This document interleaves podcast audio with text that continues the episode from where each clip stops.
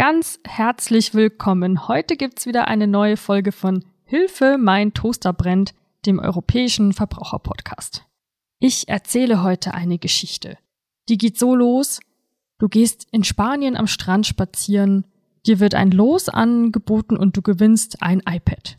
Und die Geschichte endet damit, dass du einen Vertrag für mehrere tausend Euro unterschreibst und dann feststellst, dass du nicht mehr rauskommst aus dem Vertrag. Was es damit auf sich hat und was das mit dem Thema Timeshare zu tun hat, was das überhaupt ist, das klären wir heute.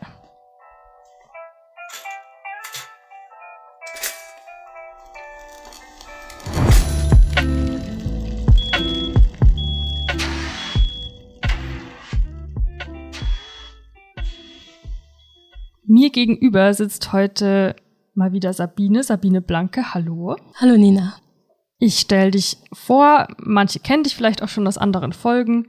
Du bist Juristin hier bei uns im Europäischen Verbraucherzentrum und ich bin im IVZ, so die Kurzform Pressereferentin und Podcasterin. Um Timeshare geht's also heute. Ich weiß nicht, ob das jedem ein Begriff ist. Sabine, es hat was mit Urlaub und Urlaub buchen zu tun, aber was ist jetzt eigentlich Timeshare? Ja, machen wir einmal eine Definition von Timeshare ganz zu Beginn. Timeshare ist eigentlich ein Teilzeitnutzungsrecht. Das heißt übersetzt, wenn man Timeshare kauft, kauft man das Recht, eine bestimmte Anlage, eine bestimmte, ich sag mal Anlage, ein Wohnobjekt über einen längeren Zeitraum regelmäßig jährlich zum gleichen Zeitraum zu nutzen.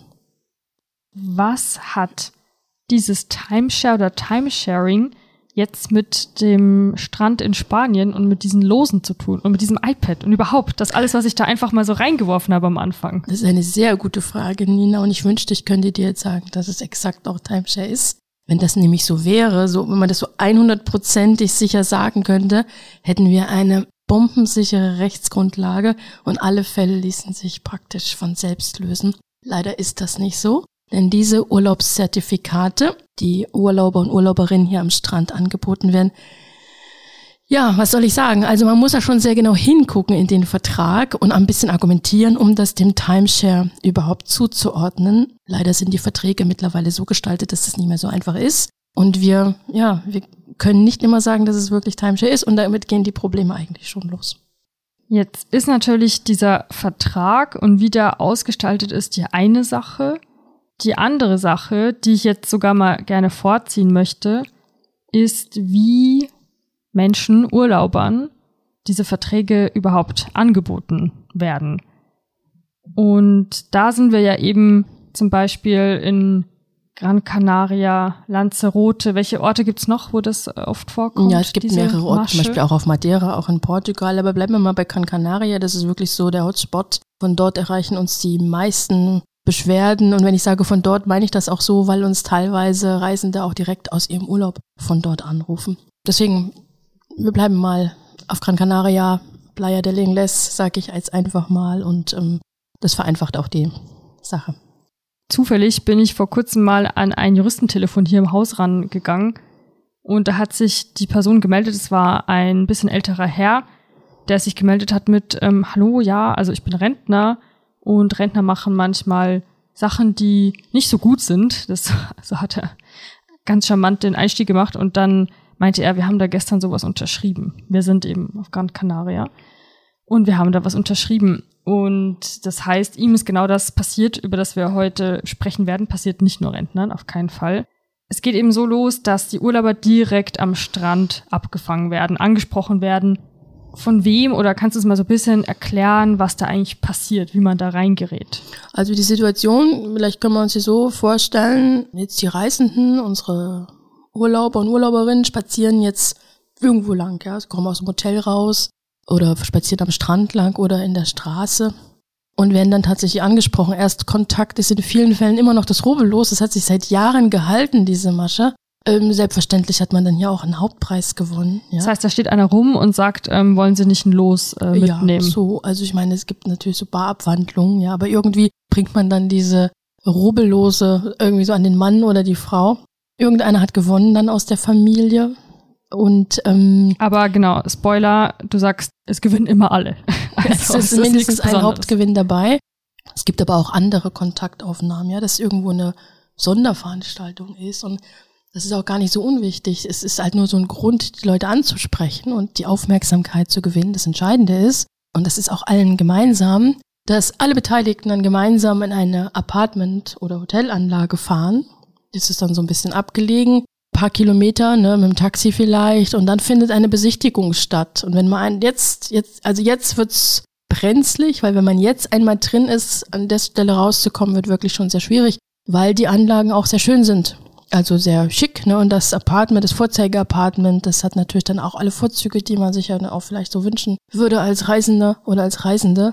Das heißt ja dann, glaube ich, immer sowas wie, ah, sie haben hier eben den Hauptpreis gewonnen und um den abholen zu können, müssen sie sich jetzt nur dieses Taxi reinsetzen, steht natürlich auch schon bereit. Und das fährt sie dann ein paar Minuten zu unserer zu dieser Anlage. Das sagst du so einfach, weil der Hauptpreis oder dieser Gewinn geht eigentlich so ein bisschen unter. Man ist dann plötzlich nur noch in dieser Besichtigung dieser Anlage und ähm, aus 90 Minuten werden dann auch gern mal schon mal ein paar Stunden. Und wir hören auch oft, dass ähm, der gewonnene Hauptpreis dann auch wirklich wieder eingefordert werden muss. Also der wird dann nicht einfach so verteilt, sondern muss man schon mehrfach nachfragen. Und daran kann man schon erkennen, dass es, naja, natürlich selbstverständlich darum geht, diese Anlage zu besichtigen. Ne? Denn dann geht's ja schon langsam über in das, worum es eigentlich geht. Genau. Um diese Timeshare-Verträge. Das heißt, ich habe mir da so ein Ferienappartement angeguckt, sieht alles toll aus, mir wird gezeigt, was es da alles gibt. Und dann soll ich mich da mit dem Verkäufer hinsetzen und unterschreiben. Ja, also ich hake jetzt noch mal kurz ein. Wir haben hier nicht immer nur Timeshare-Verträge. Es gibt nämlich zwischen den Urlaubszertifikaten und den echten großen Timeshare-Verträgen einen, einen ganz wichtigen Unterschied. Timeshare beginnt erst ab einer Vertragstauer von über einem Jahr. Wenn man sich die Verträge anguckt, über die wir jetzt gerade sprechen, bevor wir jetzt auch gleich weiter erklären, was dann noch vor Ort passiert, aber das ist ein ganz wichtiger Punkt, Nina. Wenn man genau reinschaut, diese Verträge sollen immer nur elf Monate gelten. Oder da steht dann sowas drin, wie muss innerhalb von elf Monaten eingelöst werden. Und deswegen ist es durchaus möglich, dass diese Verträge, über die wir jetzt gerade hier sprechen, Urlaubszertifikate, aus dem Timeshare-Recht rausfallen. Was deswegen so wichtig ist zu erwähnen, weil wir in der EU eine Timeshare-Richtlinie haben, die selbstverständlich in deutsches und hier das anwendbare spanische Recht umgesetzt wurde. Eine ganz wichtige Rechtsgrundlage, die auch wichtige Rechte bereithält. Wenn ein Vertrag allerdings die Voraussetzungen nicht erfüllt und diese Gesetzesvorgabe nicht anwendbar ist, dann habe ich eben diese Rechte nicht. Dann muss ich nach anderen Rechten suchen. Und das ist eines der wichtigsten Probleme hier. Man Weil muss sehr genau hingucken und sich unbedingt Rechtsrat einholen, was habe ich hier überhaupt für einen Vertrag. Aber es ist wichtig zu wissen, dass wir oft nicht keinen Timeshare-Vertrag haben. Dazu kommen wir vielleicht auch noch, aber diese mhm. Timeshare-Richtlinie schützt ja Verbraucherinnen und Verbraucher und du sagst eben, dass man, wenn man Pech hat, da gar nicht drunter fällt und das so ausgestaltet ist, dass man rausfällt aus dieser Regelung. Ja, also die Betroffenen sind hier nicht komplett ungeschützt. Wir haben noch andere EU-rechtlichen Vorgaben. Aber es ist natürlich immer schön. Die Timeshare-Richtlinie sieht halt ausdrücklich ein Widerrufsrecht vor für die Verträge, die mindestens über ein Jahr, also ein Jahr reicht nicht, das muss noch einen Tag länger sein, gelten und vor allen Dingen ein Anzahlungsverbot. Aber da sind wir ja noch gar nicht, Nina. Weil oh ja, da, da kommen wir kommen schon noch ganz hin. neue Sachen auf. Ja. Da sind einfach ganz wichtige Sachen geregelt und wenn der Vertrag kürzer ist als ein Jahr, dann haben wir diese Rechte nicht. Okay, gehen wir wieder zurück in unsere Ferienanlage. Schön am besten noch am Strand gelegen. Die Leute sind total nett alle zu mir. Getränke werden mir aber nicht angeboten. Doch. Doch. Es wird Sekt verteilt. Nicht ganz am Anfang, sondern eher, wenn es dann dahin geht, dass man fast schon unterschrieben hat. Das wird natürlich auch gefeiert und es wird alles sehr schön geredet. Ich kann mir vorstellen, dass es sehr schwierig ist, hier einfach aufzustehen und zu gehen. Ich komme da drauf, denn das wird ja dann, wie du sagtest, zu einer mehrstündigen Veranstaltung. Und so wie ich das auch nachgelesen habe und aus deinen Berichten von den Verbraucherinnen und Verbrauchern auch weiß, ist es oft so, dass die Menschen Stunden ohne Essen und Getränke aushalten müssen, was könnte man vermuten zur Masche dazugehört es wird, glaube ich, auch gar nicht, diese Begriffe, die wir jetzt haben, werden oft gar nicht verwendet. Es heißt irgendwie Clubmitgliedschaft oder was. Nina, das Beste, was ich je gehört habe, wir verkaufen nur Urlaub und kein Timeshare. Und da lachst du dir mindestens ins Fäustchen. Oder kippst du gleich ja, vom Stuhl? Das, das kann man, also ich habe da wirklich Schwierigkeiten, das irgendwie anzunehmen. Und ähm, es werden einige Dinge erzählt. Es wird Timeshare wird vermieden. Sieht man auch auf der Homepage von dem einen oder anderen Anbieter, dass jetzt auch das in den letzten Jahren einfach ein neuer Begriff genommen wurde. Das hat den Hintergrund, also davon gehe ich aus, Timeshare ist ja in den letzten Jahren sehr in Verruf geraten. Also das ist ja tatsächlich doch schon vielen ein Begriff, was auch gut so ist. Und ich hoffe, es kommen noch viel mehr Zuhörer und Zuhörerinnen hinzu, denen das auch ein Begriff ist. Und es ist einfach negativ belastet. Hinzu kommt, dass es wegweisende Urteile in der spanischen oberen Rechtsprechung gibt zu Ungunsten dieser Anbieter. Und dann nimmt man einfach einen anderen Begriff und schon ist man praktisch wieder draußen. Dann ja? wird da ein bisschen Marketing gemacht, schöner neuer Begriff. Und dann wird es natürlich auch als Investition angeboten, als gute Investition. Die, die Kurzzeitverträge, über die wir jetzt hier noch sprechen, da ist es noch nicht ganz so deutlich mit der Investition, weil es ja wirklich nur, so ich sag mal so, so grob ein Jahr geht. Äh, von der Investition, da gibt es noch andere Verträge, die langen Verträge, da wird das dann schon eher angeboten.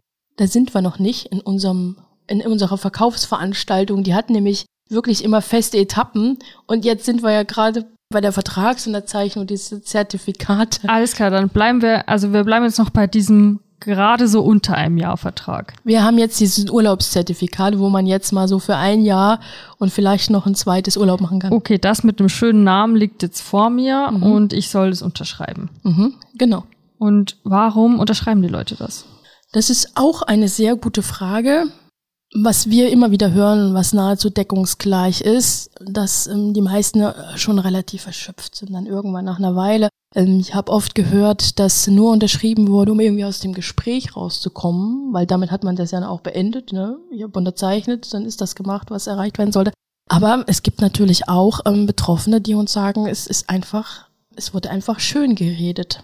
Was auch ähm, ganz wichtig ist zu erwähnen, Zeit, den Vertrag durchzulesen, den hat, hat niemand bekommen. Auch nicht mal so nach dem Motto, kann ich mal eine Nacht drüber schlafen. Ne? Nee, das muss alles heute geschehen und das ist auch ein Sonderangebot und das bekommen sie dann nicht wieder. Damit nehmen sich die Betroffenen aber ihr, ihr wichtigstes, ähm, ich sag mal, ihre wichtigste, ihre wichtigste Waffe eigentlich, einfach mal den Vertrag lesen. Denn wenn man da mal wirklich mal genau hinguckt, äh, ganz ehrlich, also was man da liest, das kann man nicht wirklich wollen, was da steht. Die sind nämlich ähm, erstens mal schwierig zu verstehen und zweitens mal sind sie sehr einseitig gestaltet. Wenn man in Ruhe dann liest, dann stellt man sich vielleicht die eine oder andere Frage, hm, das ist aber jetzt komisch, das will ich ja vielleicht gar nicht. Diese Ruhe wird einem natürlich nicht gegeben. Man kennt es ja auch so ein bisschen vom Online-Shopping, dieses nur heute, dieses Sonderangebot. Mhm. Und also ich kann mir schon irgendwie vorstellen, dass das Eindruck macht, Vielleicht wird dann gesagt 5000. Ja, das sind jetzt schon wieder diese größeren Verträge. Oder von wie viel Geld sprechen wir da so? Es ist auch gar nicht so einfach, das in, auseinanderzuhalten, vor allem, weil die Rechtslage doch sehr ähnlich ist hier, ne? Und vor allem die Kaufsmasche, die Verkaufsmasche die gleiche. Also wir reden insgesamt von zweieinhalb bis viereinhalbtausend Euro. Und ähm, was ja eigentlich kein Sonderangebot ist. Also wir müssen genau, ganz ehrlich sein. Dann wird vielleicht gesagt, es kostet eigentlich 5000, aber heute kostet es nur ja, zweieinhalb. So ungefähr. Es ist halt jedenfalls irgendwie ein Sonderangebot, aber das ist natürlich kein Sonderangebot. Also das ist, wenn man sich überlegt, dass man eigentlich nur eine Unterkunft kauft und sonst nichts und auch keine Sicherheiten hat, ist der Preis überhaupt nicht mehr günstig, weil alles drumherum muss man selber kaufen. Natürlich spielt das beim Verkaufsgespräch keine Rolle. Das wird einem ja nicht ähm, vorgerechnet. Aber wenn wir jetzt mal eine Pauschalreise daneben setzen, bei der sehr günstiges EU-Recht gilt, schneidet die einfach besser ab. Man muss kein Pauschalreisefan sein, um das einfach mal ganz klar so sagen zu müssen. Wir haben keine Rechte bei diesen Urlaubszertifikaten. Es gibt keinen Insolvenzschutz und alle, alle Kosten kommen noch hinzu. Ja, Verpflegung und Anreise. Da kann das Apartment noch so schön sein. Das heißt, ist es denn, gibt es überhaupt Fälle, wo das wirklich ein gutes Angebot ist oder wo die Vertragsunterzeichner glücklich damit sind? Oder was, also was ist das Problematische dann im Nachgang? Wann merken die Leute, dass sie da doch nicht so eine tolle, da gibt's so eine tolle Sache unterschrieben Ganz haben? große Unterschiede. Einige rufen uns zum Tag gleich an am Abend, dass sie das Gefühl haben, einfach einen Fehler gemacht zu haben. Andere das wäre ja auch dann das Beispiel der Rentner, der mich angerufen hatte, noch vom Urlaub zum aus. Zum Beispiel, oder sie kommen nach Hause und da ist die Urlaubsstimmung verflogen und plötzlich merken sie, hm, irgendwie wollen wir das gar nicht. Es gibt auch andere, die, die das durchaus in Ordnung finden, dass sie jetzt so ein Urlaubszertifikat haben und das auch einlösen. Ähm, das muss man auch ganz, ganz ehrlich so sagen. Und ähm, letztendlich, ob es ein gutes Angebot rein finanziell ist, ist immer subjektiv. Was für den einen teuer ist, ist für den anderen noch lange nicht, nicht teuer. Was ich sagen möchte und was mir wichtig ist, man hat einfach keine Rechte. Man ist einfach nicht geschützt, wie jetzt bei einer Pauschalreise zum Beispiel. Aber selbst wenn ich eine normale Unterkunft buche über normale, also Hotelbuchungs, so Plattform, Vermittler, da kann ich auch zurücktreten, da habe ich einfach recht, ich kann mein Geld zurückbekommen. Nichts davon habe ich hier. Ich komme aus diesem Vertrag nicht wieder raus. Mein Widerrufsrecht, ich kann einen Widerruf hinschicken, der wird abgelehnt, mit der Begründung steht doch im Vertrag. Das ist der große Unterschied. Ich habe jetzt dieses Urlaubszertifikat und es ist ja nicht irgendein kleines Urlaubssouvenir oder eine Flasche spanischer Rotwein. Es ist ein Urlaubszertifikat und ich muss jetzt irgendwie damit zurechtkommen, ob mir das gefällt oder nicht. Darf man das denn überhaupt? Darf man so einen Vertrag machen, aus dem ich nicht nochmal aussteigen kann? Der Jurist sagt ja gern, Recht haben und Recht bekommen sind zweierlei. Und ich finde, das ist ein sehr gutes Beispiel hierfür, was es eigentlich bedeutet. Selbst wenn die Betroffenen hier Recht haben und wir ein Widerrufsrecht bejahen, was wir im Übrigen in allen Fällen machen, die uns vorgelegt werden, die Unternehmen werden sagen Nein oder sagen gar nichts, sodass am Ende nur das Gerichtsverfahren übrig bleibt. Und so ist es im Zivilrecht. Ne? Wenn der Unternehmer sagt, nee, das, das mache ich jetzt nicht, dann klärt das am Ende ein Richter. Das ist ja jetzt kein Einzelbeispiel. Ne? Deswegen ist es so, so wichtig, da gar nicht erst reinzurutschen. Ganz genau. Also man kommt sehr schwierig wieder raus. Wenn ich da jetzt drin hänge, klappt das denn so? Kann ich denn wirklich mir mein Ferienappartement zu meinem Wunschzeitpunkt mir dann auch mieten? Habe ich denn da was davon? Ich gehe nochmal einen Schritt zurück. Nina, niemand kommt aus dem Vertrag raus. Also wer so einen Vertrag hat, hat ihn.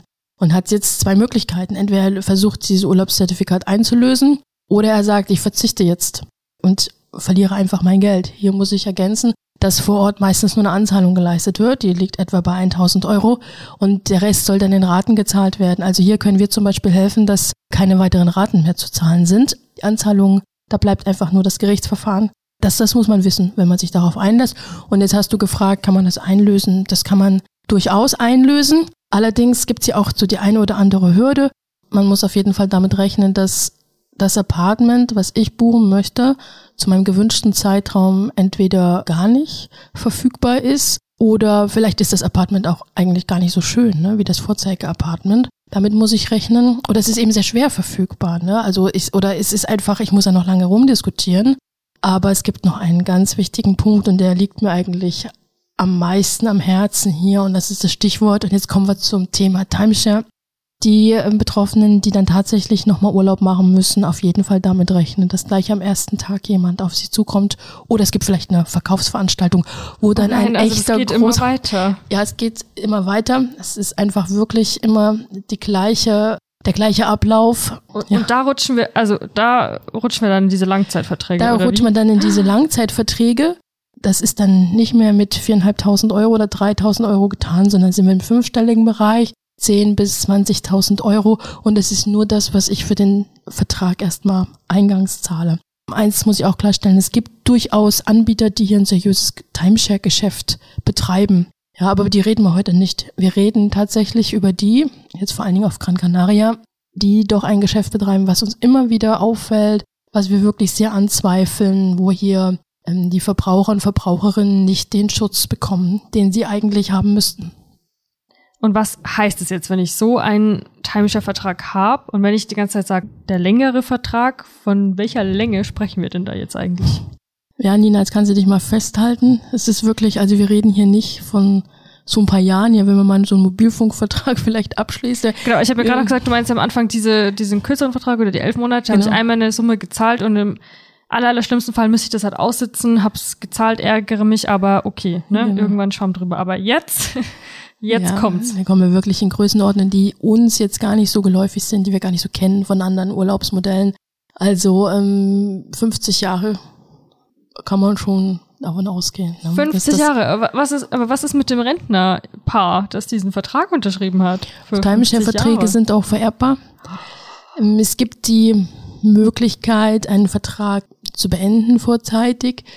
Tatsächlich steigt die Chance, wenn man zum Beispiel sehr krank ist, nicht mehr reisefähig ist, wenn ein Inhaber, Vertragsinhaber verstorben ist. Also es sind alles sehr tragische Umstände. Und es ist irgendwie doch schon erschütternd, wenn man sich vorstellt, dass sowas erst passieren muss, dass ich eine Chance habe, überhaupt aus dem Vertrag auszutreten. Und alle müssen hier wissen, dass sie kein Geld zurückbekommen, denn sie erwerben ja keine Immobilie in dem Sinne. Ne? Auch wenn einem das äh, beim Vertrag vielleicht ähm, erzählt wird genau, als Investition. Als ne? dargestellt es ist es eben nicht, sie erwerben ja nur das Recht, diese Anlage nutzen zu können. Was dann nicht mal immer funktioniert. Was nicht immer funktioniert, genau. Aber beim großen Timeshare-Vertrag funktioniert das schon. Das ist eine andere, das ist eine andere Vertragsausgestaltung, ah, ja. eine andere Umsetzung. Ne? Wenn wir jetzt beim, über den großen Vertrag sprechen, können wir schon davon ausgehen, dass das jährlich genutzt werden kann. Aber ganz ehrlich, wir raten wirklich jedem, ist das wirklich das Urlaubsmodell, was zu einem passt? Und zwar nicht nur für drei, vier Jahre, sondern wirklich für Jahrzehnte. Ja, da, also darf man so einen Vertrag überhaupt anbieten? Ich kann mir das gar nicht vorstellen. Doch, das darf man anbieten. Jahre. Die, ähm, die Timeshare-Richtlinie ähm, hat hier ähm, keine Einwände. Ich sag's mal so jetzt so mit meinen eigenen Worten und tatsächlich wurde das auch von der spanischen Rechtsprechung bestätigt. Aber was ich sagen will, es geht hier nicht nur um drei, vier Jahre, es geht darum, dass ich wirklich jedes Jahr am gleichen Ort zum gleichen Zeitraum Urlaub mache. Das kann ich im Prinzip zu dem Zeitpunkt, wo ich jetzt meinen Urlaubsgutschein einlöse und dann sitze ich da irgendwo in der Verkaufsveranstaltung, das kann ich in dem Moment gar nicht einschätzen. Das geht ja, ja gar nicht. Da, da muss ich mir wirklich, doch eigentlich, ne, Nina, da sind wir uns, glaube ich, einig. Das ist doch eine Investition, äh, sage ich auch, Selbstinvestition, äh, eine Lebensplanung, die ich doch in dieser Kürze der Zeit überhaupt gar nicht treffen kann. Das muss man aber wissen bei Timeshare. Das ist ein Modell, was sich wirklich deutlich von anderen Urlaubsmodellen unterscheidet. Und das hat auch so seine Risiken, Nina. Da, da kommt man im ersten Moment nicht drauf. Kannst du mir nochmal aufschlüsseln, was sind die Risiken an diesem Timeshare-Vertrag? Dass es sehr lange dauert, dass es praktisch eine Lebensplanung ist, das hatte ich schon erwähnt. Aber ganz wichtig, wir haben keinen Insolvenzschutz. Das heißt, wenn das Unternehmen irgendwie pleite geht, habe ich keinen Schutz. Ich habe ein Standortrisiko. Angenommen, meine Anlage ist jetzt noch total idyllisch. Zehn Jahre später das eine Disco im Haus. Dieses Standortrisiko trage ich. Was vielleicht auch viele nicht ganz auf dem Schirm haben. Und ich habe jetzt vor kurzem mal so einen Timeshare-Vertrag mir auch nochmal durchgelesen, so einen ganz nagelneuen. Ne? Das, was ich jetzt sage, das steht oft gar nicht so sichtbar vorn. Da muss man erstmal weiter gucken, den anhängen und das steht dann irgendwo ganz hin. Es fallen ja jährlich Verwaltungsgebühren an. Und allein von denen kann man sich auch schon wieder selbst eine Reise irgendwie leisten. Ja, das sind ja paar hundert Euro. Die muss ich jährlich zahlen, ob ich dahin reise oder nicht. Das sind alles Dinge, wenn man die jetzt mal zusammennimmt und dann hochrechnet, dann ist das wirklich kein günstiges Modell mehr. Also wir reden jetzt hier immer so ein bisschen parallel über die Verträge, aber auch über die Masche, wie die mir verkauft werden, weil das einfach extrem zusammenhängt in diesem Fall. Kannst du noch mal so ein paar absolute Warnsignale, so ein paar Red Flags sagen, wenn mir das begegnet in meinem Urlaub, dann laufe ich Gefahr, in genau so eine Masche reinzulaufen. Ja, das ist gut, dass du auch nochmal das so genauso unterteilst, weil tatsächlich über Verträge kann man sich immer streiten und das tun die Juristen auch. Über was man sich nach unserer Ansicht nicht mehr streiten kann, und zwar überhaupt gar nicht, unter gar keinem Gesichtspunkt, ist die Verkaufstaktik, mit der sowohl die Urlaubszertifikate als auch die großen Verträge verkauft werden. Jeder, also wirklich, ich kenne überhaupt keinen, der sich an uns gewandt hat, der hier irgendwas anderes gesagt hat. Natürlich wenden sich an uns nur die Verbraucher und Verbraucherinnen, die unsere Hilfe auch benötigen. Aber alle sagen übereinstimmend, dass sie sich überrumpelt gefühlt haben. Und sie fühlen sich überrumpelt oder haben sich überrumpelt gefühlt, weil ihnen keine Zeit gegeben wurde, in Ruhe über die Sache nachzudenken und den Vertrag vor allen Dingen zu lesen. Und das ist überhaupt das Allerwichtigste. Bevor ich etwas unterschreibe, was dann eben auch noch Geld kostet, wir reden hier nicht von Mülltüten für ein paar Euro, sondern wir reden über mehrere tausend Euro. Hier sollte jeder Verbraucher, jede Verbraucherin die Möglichkeit haben, den Vertrag vorher in Ruhe durchzulesen und auch ähm, mein Rat immer wieder, sich auch mal mit Freunden, mit Familie auszutauschen, gegebenenfalls auch mit Mitreisenden, die haben das vielleicht einen Tag vorher auch schon erlebt, den Vertrag lesen, dann kann man sehr schnell erkennen, was da eigentlich drin steht und dass ich das vielleicht gar nicht will, was ich da jetzt eigentlich unterschreiben soll. Und ich glaube, du sagst auch immer, keine Angst vor dieser juristischen Sprache haben, es wirklich lesen, zumindest mal reinlesen und wenn einem mit dem normalen Menschenverstand was komisch vorkommt, dann nicht machen. Genau. Wenn zum Beispiel sowas drinsteht wie, wenn Sie Ihren Zahlungsverpflichtungen nicht nachkommen, ich formuliere jetzt mit meinen eigenen Worten, ist ein bisschen anders formuliert, dann müssen Sie trotzdem das zahlen. Wir fordern das dann gerichtlich ein, aber Sie dürfen die Anlage nicht nutzen. Hierfür brauche ich kein Jurist zu sein, um mir die Frage zu stellen, will ich das denn? Will ich dieses Risiko eingehen? Und ich werde sehr schnell sehen, dass praktisch an jeder Stelle irgendwie eine Formulierung benutzt wird, die den Verbraucher, die die Verbraucherin hier einseitig belastet. es ist dann auch gar nicht so wichtig, ob ein Jurist sagt, das ist ja wasserdicht. Und das können die auch zehnmal vor Ort sagen, dass das ja alles geprüft wird. Wenn ich das lese und das nicht will, muss ich nicht unterschreiben. Und es ist ganz wichtig, sich dieses Recht herauszunehmen, zu sagen, nein, ich möchte das in Ruhe prüfen, ich möchte das mit jemandem durchsprechen. Und wenn mir dieses, diese Möglichkeit nicht gegeben wird, dann sollte ich auch nicht unterschreiben, weil dann stellt sich die Frage, ja, warum wird mir diese Möglichkeit denn nicht gegeben? Und wenn ich jetzt doch unterschrieben habe und dann wird eben der Widerruf ausgeschlossen, du sagst, ich sollte das aber trotzdem tun. Müssen wir unterscheiden, Nina? Wir haben ja, wir haben ja gesprochen, dass wir einerseits diese Urlaubszertifikate haben und dann haben wir diesen großen Timeshare-Vertrag. Ausgeschlossen wird der Widerruf von den Unternehmen nur bei den Urlaubszertifikaten und hier kann man sich auch durchaus drüber streiten. Hier ist es wirklich wichtig, sich unabhängigen Rechtsrat oder anzuholen oder auch sich an Anwalt zu wenden, um hier noch einen Widerruf zu begründen. Wenn wir einen großen Timeshare-Vertrag haben, ist das überhaupt gar nicht, ist das völlig unproblematisch, weil der fällt ja ganz ähm, klassisch und ohne Wenn und Aber unter die von mir schon erwähnte Timeshare-Richtlinie beziehungsweise die dazugehörigen nationalen Gesetze und da steht ausdrücklich etwas von Widerruf. Und da steht sogar noch was mehr, das heißt Anzahlungsverbot heißt so viel wie es darf gar nichts angezahlt werden in dieser Widerrufsfrist. Und damit sind alle Betroffenen doch zumindest beim großen Vertrag sehr gut abgesichert.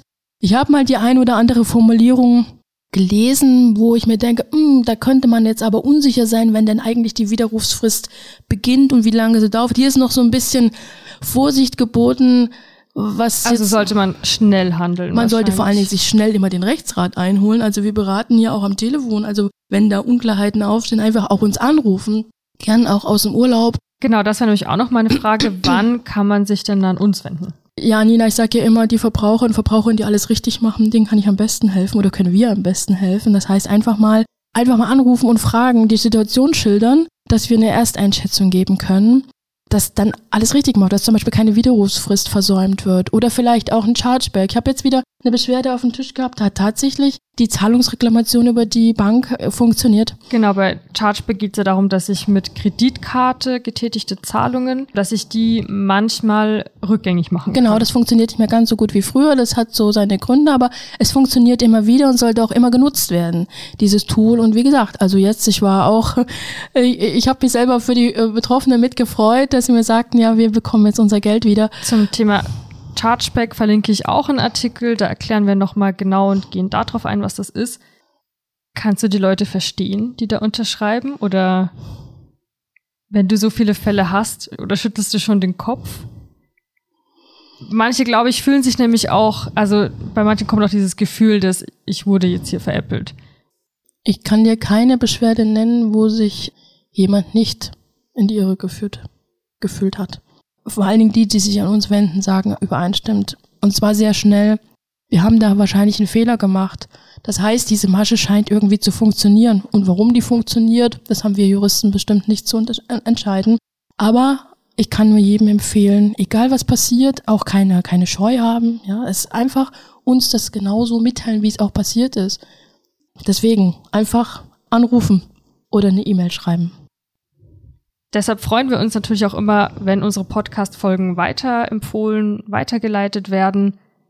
Und ja, ich glaube, vor allem Sabine freut sich über jede Person, die, jede Person mehr, die über Timeshare Bescheid weiß. Und über Urlaubszertifikate. Und über Urlaubszertifikate, was ich immer absolut in den gleichen Topf mische, aber du dividierst es dann wieder auseinander. Und über was ich mich am meisten freue, ist, wenn mir jemand sagt, ich habe den Vertrag gelesen und nee, das fand ich gar nicht gut, was drin steht und deswegen habe ich nicht unterschrieben. Wenn du Sabine glücklich machen willst, dann mach das bitte. Du kannst mir dann auch gerne eine Mail schreiben und davon berichten, falls du das einfach teilen möchtest. Das geht an podcast.evz.de. Da freue ich mich und ich äh, zeige es dann natürlich Sabine. Sabine, es gibt so viel zu sagen zu dem Thema. Auf unserer Webseite, wie wir schon gesagt haben, gibt es auch noch mal viel nachzulesen. Wir freuen uns wie immer über eine Bewertung, wenn du den Podcast gut findest. In diesem Sinne verabschiede ich mich heute schon von erstmal von dir, Sabine. Vielen Dank. Mach's Danke gut. Danke auch. Und von dir, liebe Hörerinnen, lieber Hörer. Und ich hoffe sehr, dass wir uns beim nächsten Mal auch wieder hören. Mach's gut.